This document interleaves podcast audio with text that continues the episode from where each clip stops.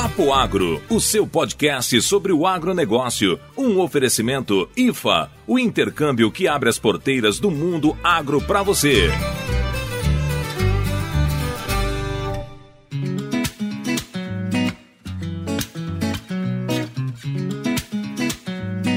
Olá, queridos ouvintes do Papo Agro. Aqui quem fala é Késia Gonçalves e eu falo diretamente de Paragominas, no estado do Pará. Fala, moçada do Papo Agro. Aqui quem fala é o Neto, direto de Colômbia, nos Estados Unidos. E hoje a gente tem essa belezinha de Késia falando com a gente mais dois convidados pra gente falar num tema muito legal, dando sequência à nossa série de resistências. A gente hoje vai gravar o último episódio da série de resistências falando de insetos. Mas a gente ainda não vai chamar os nossos convidados porque a gente tem uns recados paroquiais para dar, não é isso, Kézia? Isso mesmo, Neto. Antes de iniciar, a gente gostaria de dizer que vocês podem nos encontrar também na rede Agrocast, que é uma rede que integra vários podcasts sobre o agro em um único perfil. Nós temos muito orgulho de fazer parte dessa rede. E se você quiser ouvir e conhecer outros podcasts além do Papo Agro, é só procurar por Agrocast nas plataformas de distribuição de áudios ou no site www.redeagrocast.com.br. Muito bem, muito bem, muito bem. Eu também queria lembrar que nosso episódio é patrocinado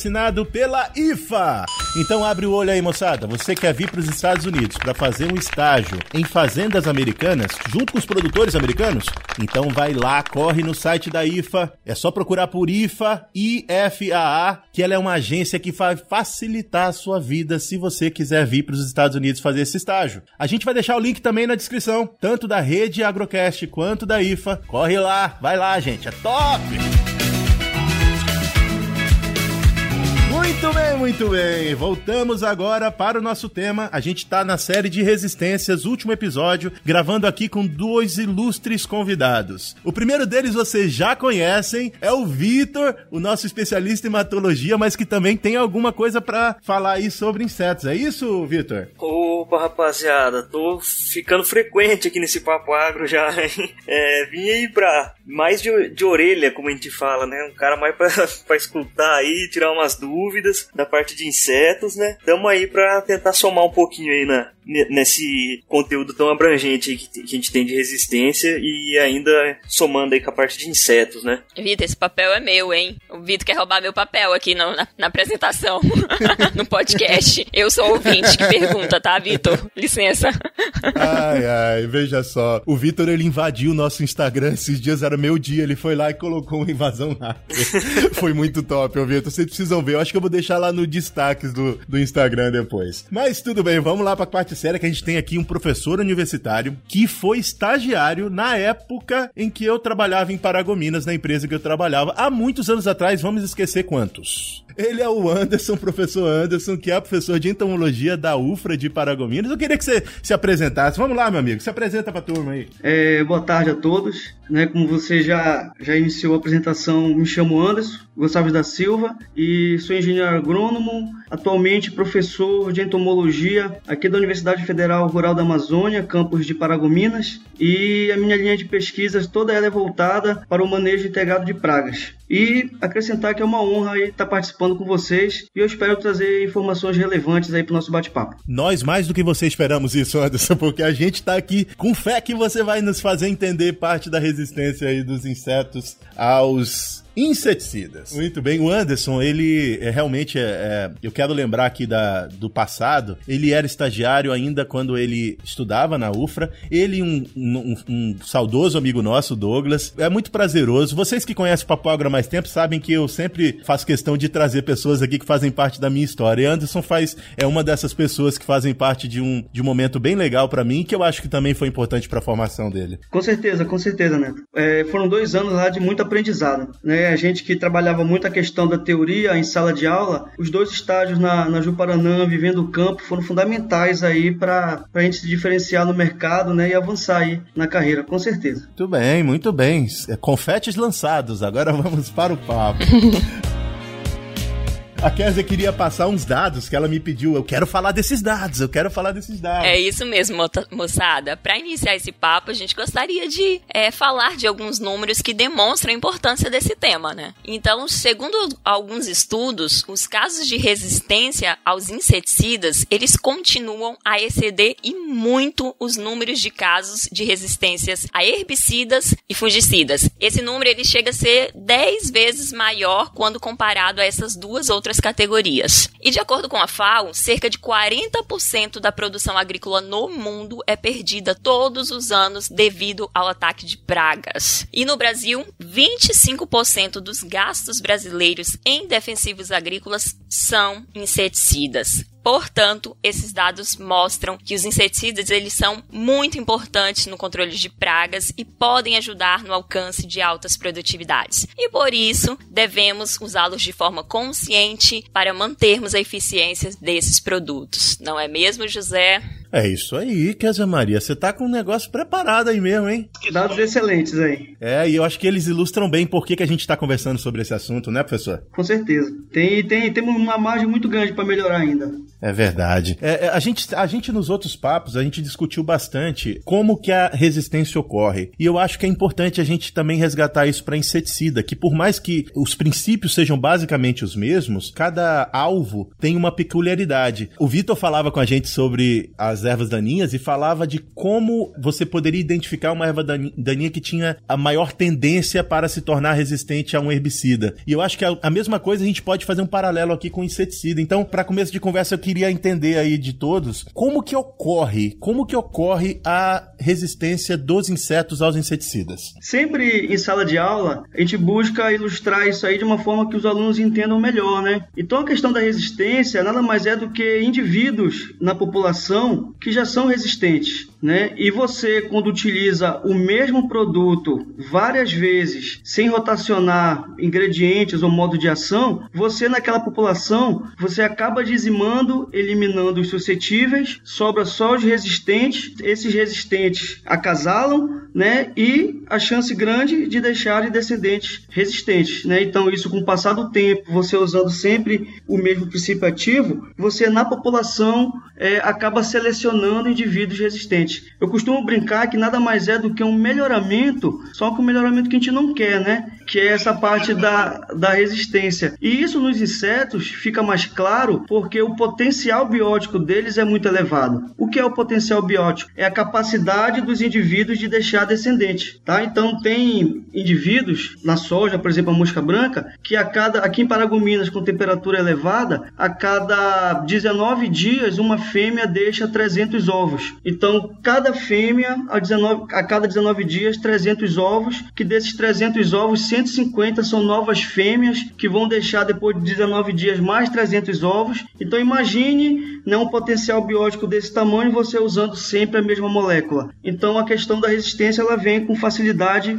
e de forma bem mais rápida. O professor, e geralmente aí para a questão da resistência, né? Geralmente a resistência é uma característica dominante, né? Então fica mais fácil ainda de se passar essa característica para frente aí, né? Exato, exato. Para insetos, a gente costuma dizer, né, que se a gente pensar numa curva normal, 90% dos insetos ali daquela população, elas são suscetíveis àquele inseticida que está liberado para ela. Os extremos, vamos pegar 5% de cada lado, é que a gente considera como características de resistência, por exemplo. Quando você elimina todo esse meião aí que é suscetível, esses extremos aí eles começam a predominar na população e no campo. E com o decorrer do tempo você começa, começa a visualizar que o inseticida que até então fazia efeito agora não faz mais, né? Aí nesse momento aí você pode dizer que o bicho adquiriu resistência àquela molécula. É, e tem uma questão que eu acho que é importante a gente lembrar que ao contrário de ervas daninhas, que muitas delas a migração é um pouco mais dificultada, o inseto tem uma a característica biológica de migração. O inseto é a maior parte deles é móvel. Eu até quero ouvir de vocês. Eu acredito que a migração de uma, um biótipo resistente de insetos é, seja mais rápida do que quando você compara com uma erva daninha. Aí eu tenho dois especialistas para me explicar isso aí. Não, isso sem dúvida, Neto. A, a entrada de ervas daninhas depende muito da ação mecânica nossa, né? Da gente trazer de fora essa semente aí através de maquinário, né? Até o próprio agrônomo, a gente brinca muito que o próprio agrônomo, agrônomo é o maior disseminador de ervas daninhas resistente, né? Porque o agrônomo acaba entrando numa área, vai na outra e ali na bota vai uma sementinha, vai no, grudada na calça ali, né? E agora o inseto não, né? A própria biologia do inseto faz com que ele alce voo, né? E procure novas áreas aí para alimentação. E até tem a questão deles entrarem, né? Em áreas é, naturais, né? Quando não tem alimento no campo, né? Aí acho que o professor Anderson pode, pode explanar melhor pra gente aí a, essa questão do, do hábito de alimentação dos insetos aí e essa correlação com o espalhamento, não, como que é uma boa palavra aí pra... Disseminação. Disseminação, boa.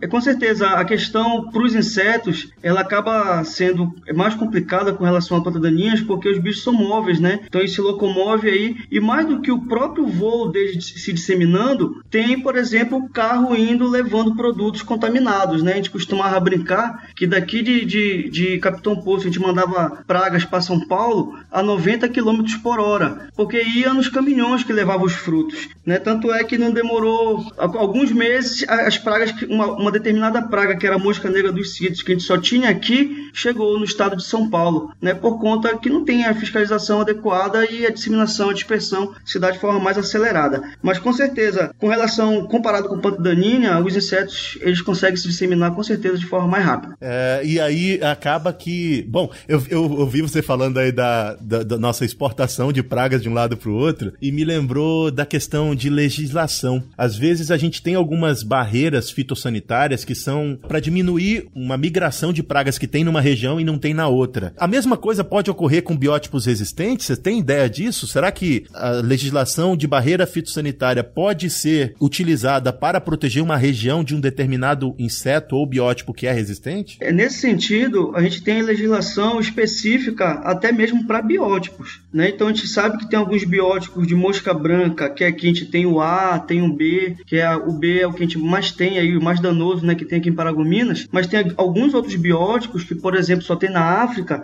que a gente tem barreiras fitossanitárias para esses biótipos específicos né? Mas a gente sabe que é, é, complicado, né? Nas nossas fronteiras aí, tanto terrestres quanto aquáticas aí, marinhas, né? Ou até com rios, são gigantescas, então é complicado. É, a gente trabalha para que não entre, mas a gente sabe que uma hora ou outra aí esses bichos eles acabam entrando aí nas nossas fronteiras. É verdade. Acho que falta muita informação também sobre é, essas práticas, né? De, de como evitar que essas pragas migrem de, de um estado para outro. E falta, como já disseram, fiscalização né, na, nas barreiras, nas divisas dos estados. E o pessoal às vezes procura gente querendo saber como fazer um laudo, como fazer a lavagem. Então falta muita informação e falta as pessoas darem importância a esse assunto e entender que é de extrema importância para a gente evitar que essas pragas se, sejam disseminadas, né? Então que não é só um papel, não é só um laudo que eu vou fazer para dizer que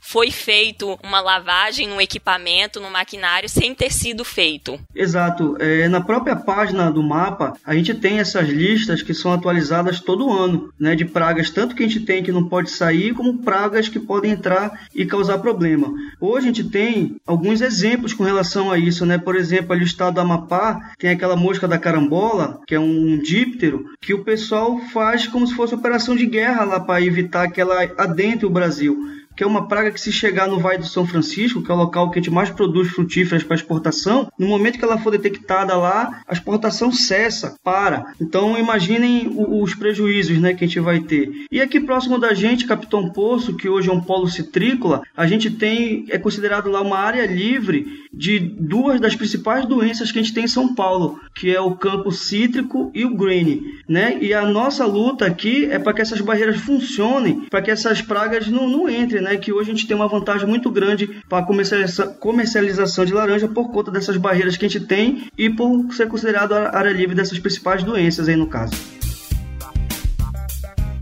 Mas olha só, a gente tá falando que é muito difícil, que existem legislações, existem as barreiras, mas que ainda assim é muito difícil evitar que um, um biótipo que é resistente e que tá numa região isolada, que ele seja transferido para as outras regiões onde ele não está ainda. Ainda assim, mesmo que não, ha, não haja essa transferência, é muito papel do recomendante, do agricultor e de todo mundo que está envolvido na cadeia, tá ligado nos manejos que fazem com que a resistência ocorra. Porque não é só simplesmente uma evolução do inseto, é uma evolução do inseto respondendo a um manejo errado. Então, o que eu queria saber nessa próxima etapa é quais os manejos que a gente faz errado e que a gente deveria fazer melhor. Para começar isso, eu quero lembrar do conceito de MIP, que eu acho que é melhor o professor fazer pra gente, que na verdade começou com MIP quando eu comecei a estudar agronomia e agora virou uma sopa de letrinha que eu nem lembro mais. É certo. O MIP é o manejo integrado de pragas, é uma filosofia de controle de pragas que trabalha com densidade populacional, ou seja, ele leva em, em consideração o número de insetos e inimigos naturais que estão na lavoura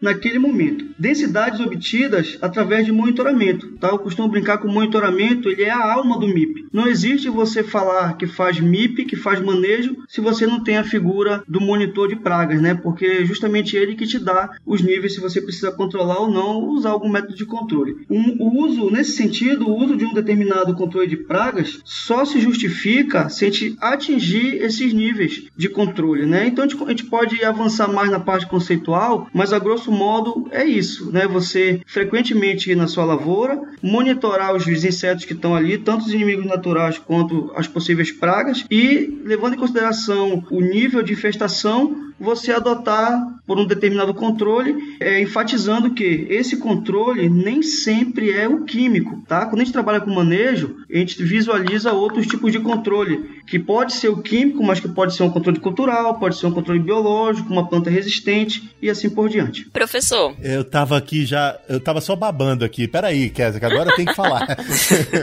Ai, era tudo que eu esperava ouvir. eu quero abrir meu coração aqui agora.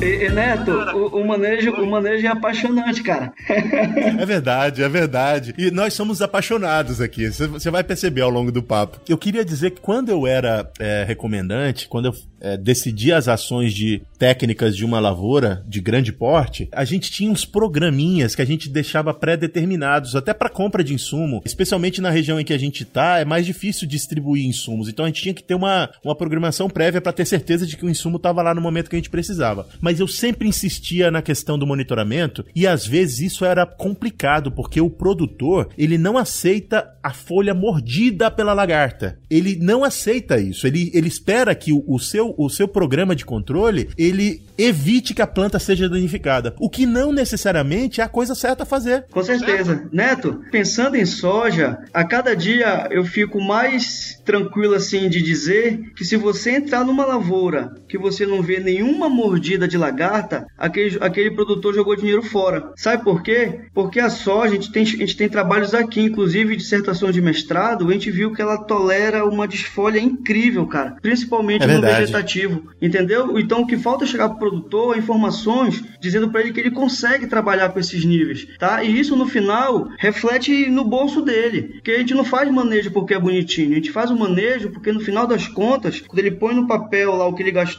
e o que ele ganhou, ele acaba ganhando um pouquinho mais. Mas sabe o que que acontece? Eu vou dizer, ser bem claro aqui. O problema é que os recomendantes, eles são remunerados, a maior parte deles, pelo volume de produto vendido. E isso é um problema seríssimo, porque eles não estão interessados em manter, manter um, um, um efeito custo custo-eficiência, eles estão interessados em estocar o produtor e fazer com que ele use um volume maior de defensivos. E veja bem, colegas, eu não estou sendo contra o uso de defensivo, não. Passei minha vida inteira. Tudo que eu tenho hoje é, é vem do, da, da venda de E o que eu aprendi como profissional foi fazendo isso. Mas você tem que ser responsável. Esse é o ponto principal. Por dois motivos. Um é que você onera o produtor e o outro é que você causa problemas que podem ser ambientais e que podem ser até esses problemas de resistência. Eu posso colocar parte da, do problema de, de resistência nas mãos da indústria. E eu não, não, não, não, não fujo dessa raia, não. Exato. Você não pode vender o que uma pessoa não precisa, certo? Exato. É, isso é, isso é um ponto, é um ponto que é, é um ponto delicado, é um ponto delicado, mas que é, é inevitável tocar. Eu acho que acaba faltando aí conhecer nosso amiguinho Davis, né? E a sua escala aí, né,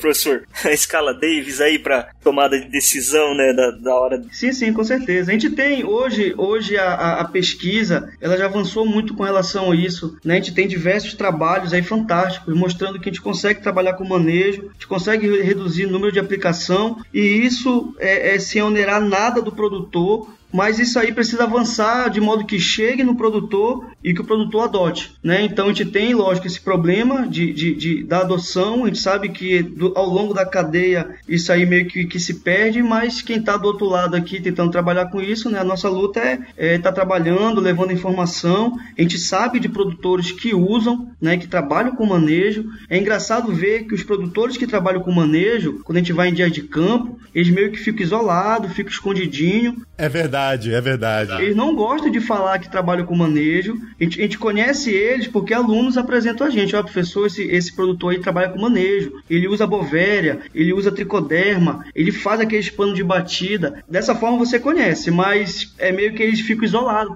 Parece que eles têm vergonha de dizer que trabalham com manejo. Essa era justamente minha pergunta.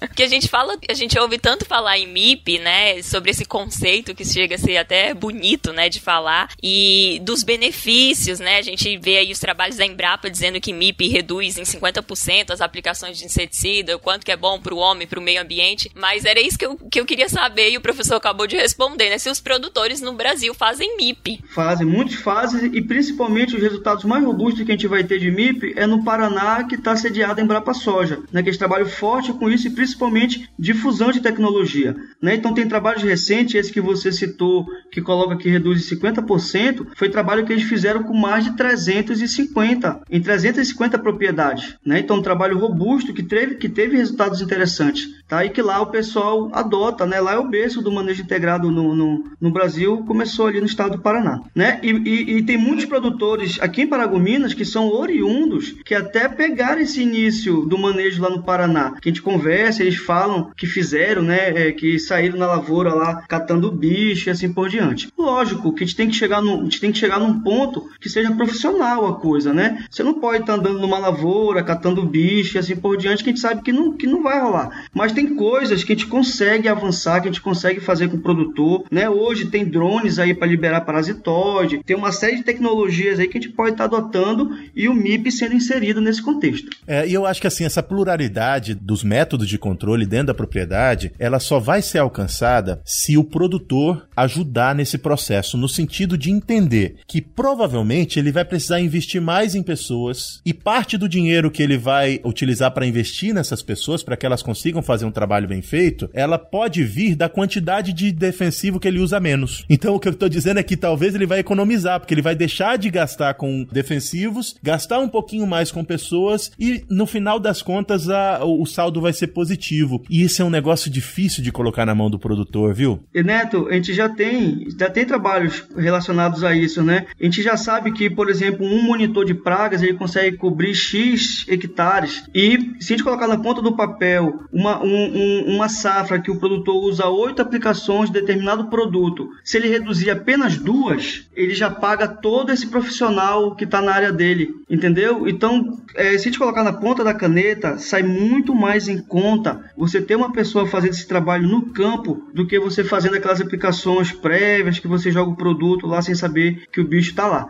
né? Porque você joga mais produto, lógico, joga, gasta mais dinheiro. Então a gente já tem essas questões aí meio que equalizadas, né? O que falta realmente é isso aí, é realmente chegar, chegar no produtor. É, eu acho assim que a Lores não tá aqui, eu vou fazer o advogado do diabo aí no lugar dela, né? ela, ela, deve, ela vai ficar puta quando ela ouvir esse episódio. Tô vendo o WhatsApp que ela vai me mandar.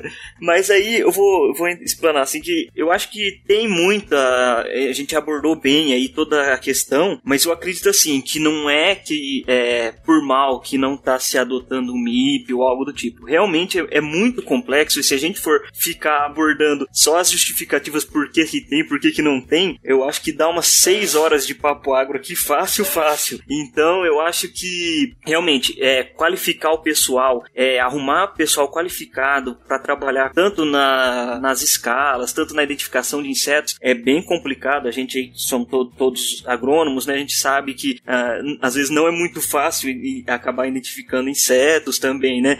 Então eu acho que quando se aumenta a escala, né, quanto maior a propriedade, né, mais difícil ainda vai, acaba ficando, né. E aí eu queria levantar outra polêmica, não sei se vocês concordam comigo de dar um passo à frente para não ficar patinando tanto no porquê que não é adotado o MIP, né. Talvez eu, eu levantar outra polêmica que talvez seja tão grande quanto ou, ou, ou talvez igual, que a adoção do refúgio, né, que é essencial aí para manejo de resistência de insetos, né, na, nas lavouras, né. É, é verdade verdade. Esse é um assunto que é delicado novamente. Eu concordo, a gente tem que avançar no papo. O, o refúgio, por exemplo, ele é tão complicado que a própria indústria de sementes está encontrando outras formas de implantar o refúgio sem necessariamente obrigar o produtor ou sugerir ao produtor que faça um manejo diferenciado. Então, refúgio no, no, no bag de sementes, é, eu acho que é uma realidade. O refúgio em faixas ou as outras formas de refúgio é realmente muito complicado fazer. Com certeza. É, só só para esclarecer a fala anterior, é que o manejo, né, ele nunca vem pelo amor, né, ele vem sempre na dor. Quando o problema está instalado, quase sempre uma forma de, de manejar o problema são é, é princípios do manejo. É verdade. E a gente não pode também é, é, é, esbarrar na questão diária. Se você pegar a cana-de-açúcar, se eu não me engano, hoje ela está com quase 9 milhões de hectares plantados. Depois a gente pode rever é, essa área. Mas em boa parte é utilizado controle biológico, metarrísio e uma vespinha, que as próprias empresas de cana têm o seu laboratório e multiplicam e fazem. Então é uma área gigantesca que, que, que consegue trabalhar com com outros métodos de controle, entendeu? Então, essa questão da área, ela não é limitante se quiser fazer o trabalho certinho.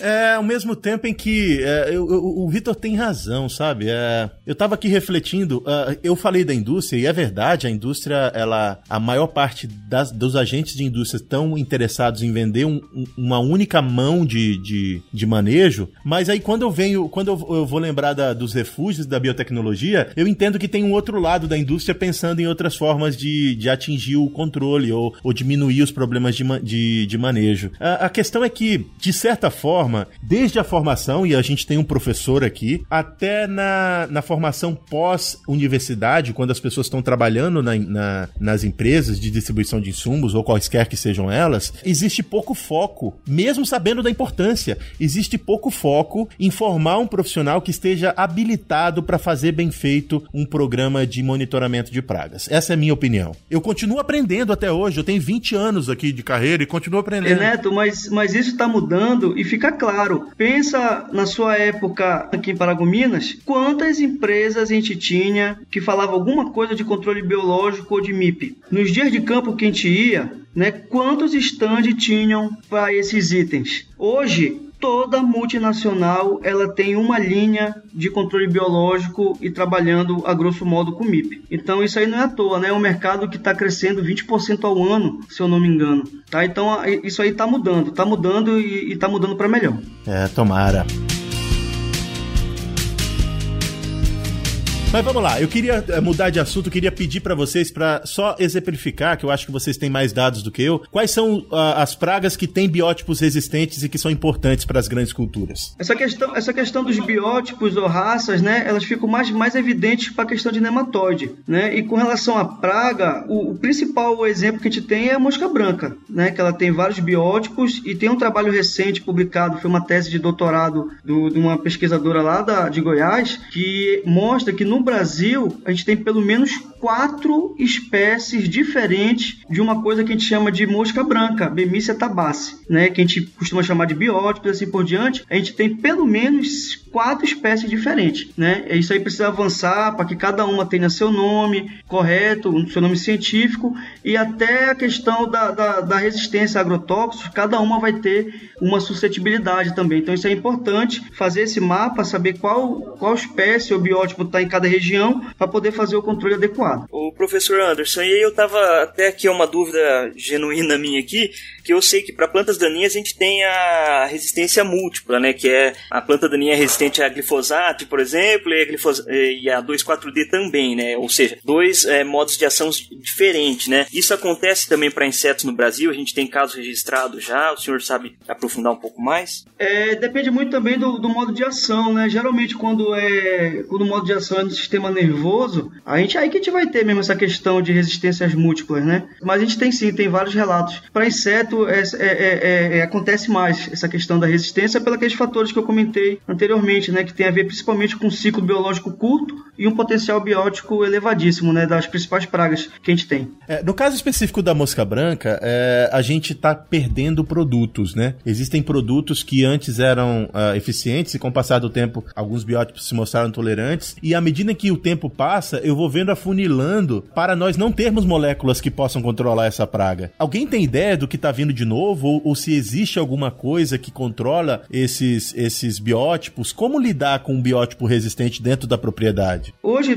pensando em soja, nossa maior cultura, sem sombra de dúvidas, o principal problema é a mosca branca. E, as, e a maioria das moléculas novas que saíram hoje no mercado são para controle de mosca branca. Só que essas moléculas, é, falando de dois anos, três anos para trás, para cá, a gente já observa que estão perdendo eficiência. Tanto é que hoje, uma das grandes linhas de estudo para controle de mosca branca é justamente associar o controle né, naquela rotação de produtos na lavoura, naquela, na, nas pulverizações subsequentes. É, a gente está trabalhando com a bovéria, que é um fungo, né, que ela tem um, uma eficiência muito boa. E a bovéria vem como um novo modo de ação porque até então o que está acontecendo é isso que você citou aí. Hoje está terrível o controle e a tendência é os produtos irem perdendo eficiência e a longo prazo eu já vi várias palestras de, de pesquisadores de empresas, de multinacionais, dizendo que no horizonte próximo a gente não tem molécula disponível para controle de pragas, de modo geral. Tá? O que tem é o melhoramento dessas antigas, né? mas molécula nova mesmo,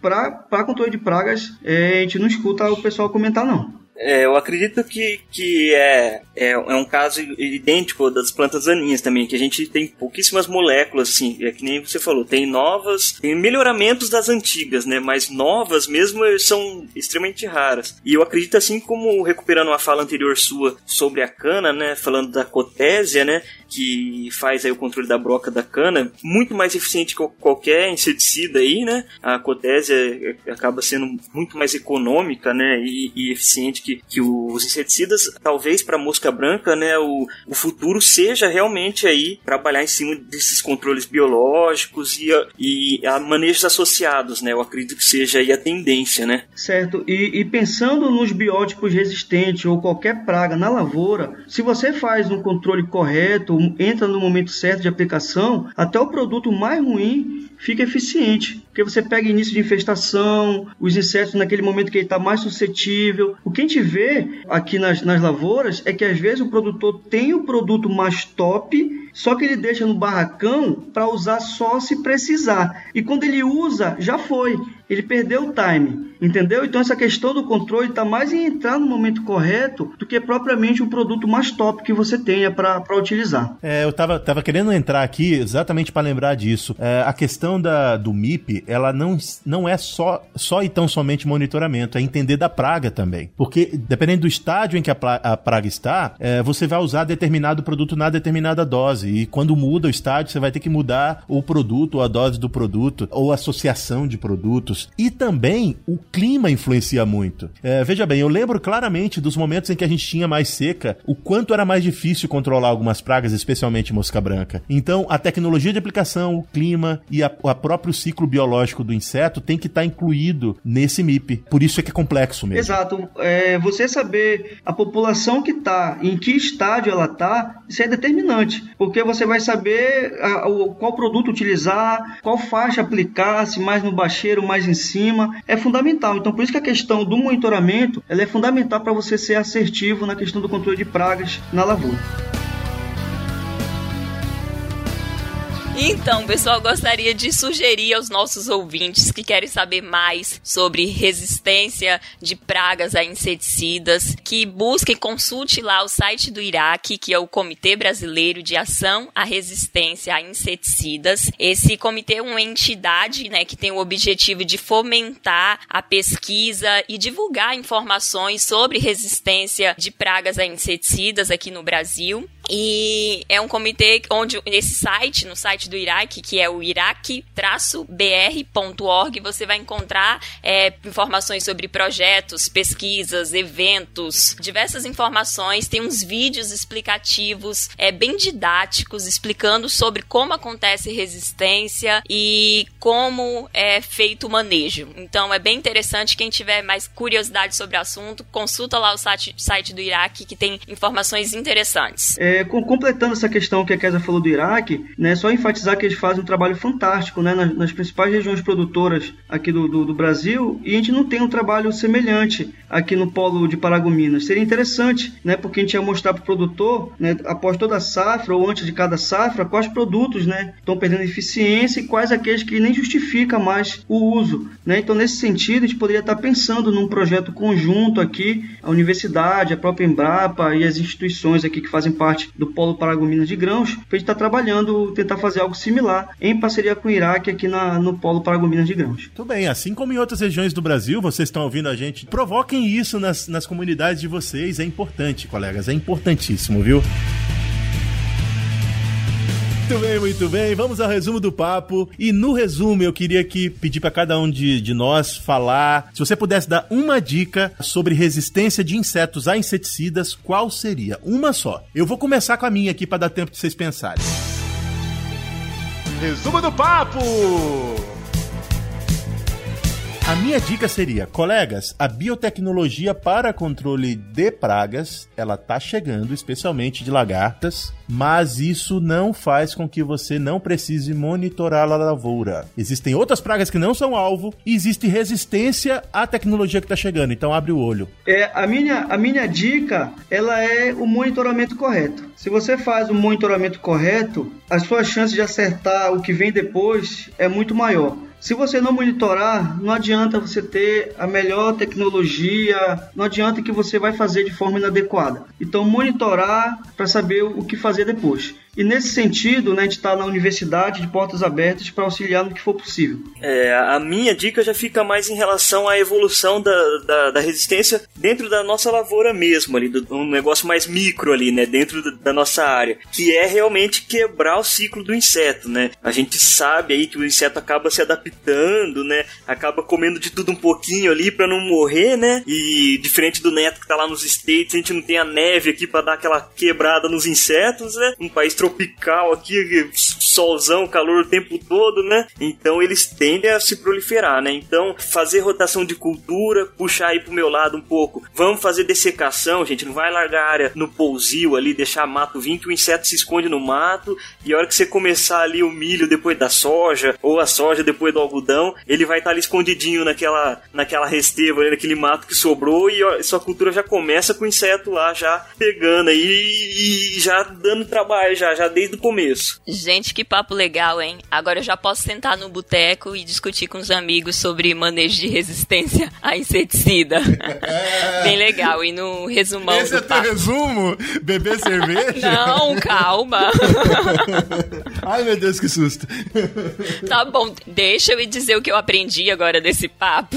Então, galera, acho que apesar da consciência de que esse é um problema é, mundial, né, nós precisamos diminuir o uso né, desses químicos, mas não devemos esquecer que esses produtos eles são muito úteis e ainda serão muito úteis nos programas de manejo integrado. E no entanto, é, deve se mudar, né, a filosofia do uso desses produtos, dando lugar aí a essas estratégias de manejo que a gente citou aqui, sempre mantendo o pensamento de que os produtos químicos eles só poderão ser utilizados, né, de maneira precisa e seletiva. Muito bem, muito bem. Que papo legal, viu?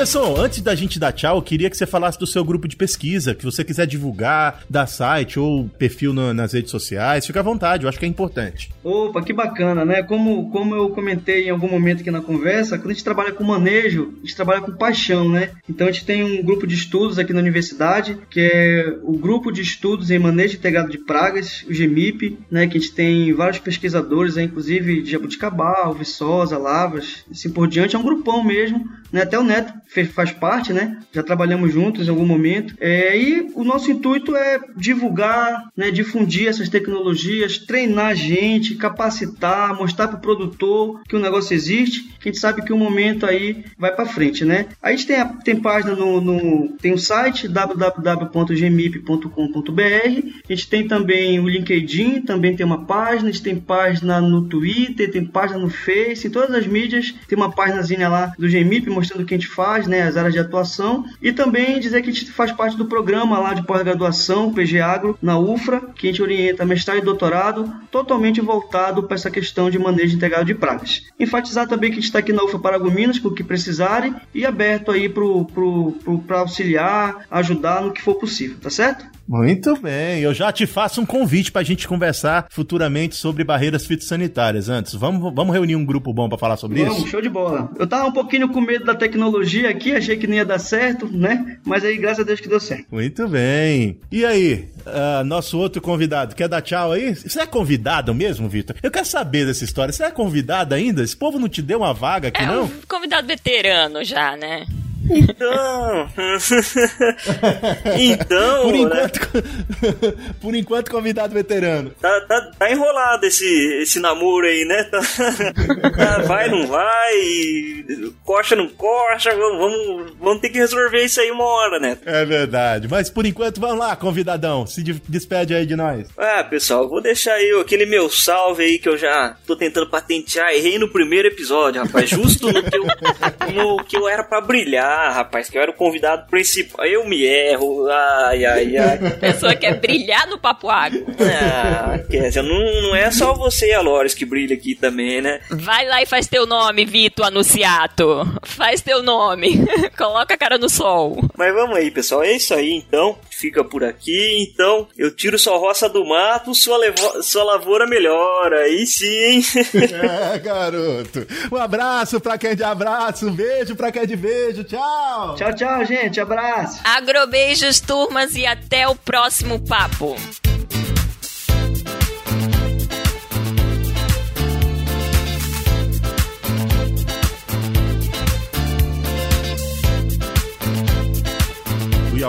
Como é o nome da cidade lá, gente? Uiapoque? Como é que é o nome? é, garoto, isso aí, eu não vou nem tentar repetir. Lembrando que esse nosso extremo aí mudou, viu? Não é mais o Uiapoque. Tem um lugarzinho lá que é mais longe ainda. Nossa senhora. uh, geografia você tem por aqui.